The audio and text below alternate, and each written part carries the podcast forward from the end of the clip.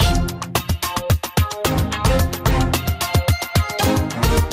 Et voici aujourd'hui l'économie avec Dominique Bayard. Bonjour Dominique. Bonjour Arnaud. La guerre des prix est déclarée sur le marché de la voiture électrique. Quelques semaines après euh, les baisses drastiques annoncées par Tesla, Ford fait à son tour chuter ses tarifs sur le marché américain. La version la plus chère du modèle phare euh, de Ford, le Mustang Mach 3, a fondu de près de 6 000 dollars à 65 000 dollars, soit environ 60 000 euros. Ce SUV est encore trois fois plus cher que la moyenne des voitures américaines, donc hors de prix pour la majorité des ménages. Mais le mouvement baissier, initié par Elon Musk, est bel et bien en train de se propager dans le monde entier et il pourrait bousculer toute l'industrie.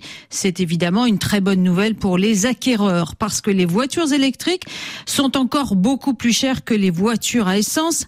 Euh, ces voitures ont d'ailleurs beaucoup augmenté au cours des deux dernières années. Les constructeurs ont relevé leurs tarifs pour contenir l'envolée des prix de la batterie. La batterie, il faut savoir qu'elle représente 40% du coût total d'un véhicule. Mais alors, si les coûts des constructeurs grimpent, pourquoi baisser les prix de 20% comme l'a fait Tesla? Eh bien, d'abord pour s'adapter à la baisse du pouvoir d'achat. Avec le climat économique morose dans les pays riches, la forte hausse des taux d'intérêt américains et européens, le premier constructeur mondial de voitures électriques redoute surtout l'essoufflement de la demande.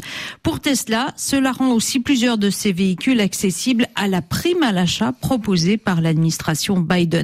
Mais les autres constructeurs ne partagent pas du tout cette analyse. Pour le patron de Renault, Luca Di Meo, comme pour celui de BMW, il n'y a pas lieu de baisser les prix quand la demande continue à dépasser l'offre.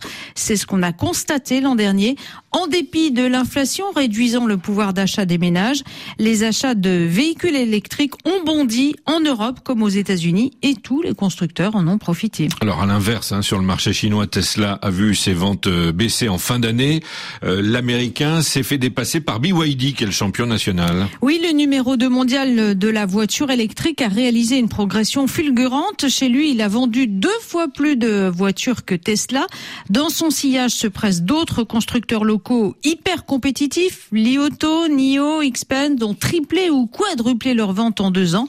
Elon Musk prend euh, ses concurrents chinois très très au sérieux parce que la Chine est le premier marché mondial de la voiture électrique et parce que ses rivaux euh, agiles sont en train de débarquer sur le marché européen. Il devait donc reprendre la main pour conserver sa couronne de numéro un du véhicule électrique. En janvier, ses ventes chinoises ont rebondi.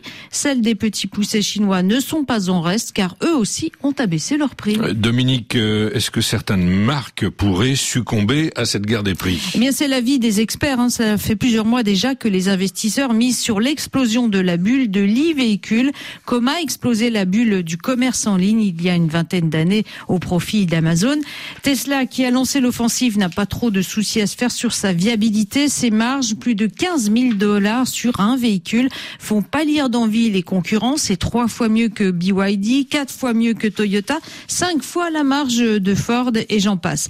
Pour les constructeurs européens, soucieux eux de préserver leur marge, pas question pour le moment d'entrer dans cette course au prix, comme l'ont affirmé les patrons de Renault et de BMW. On verra combien de temps ils pourront résister à cette lame de fond. Merci à vous Dominique Bayard, aujourd'hui l'économie, chaque matin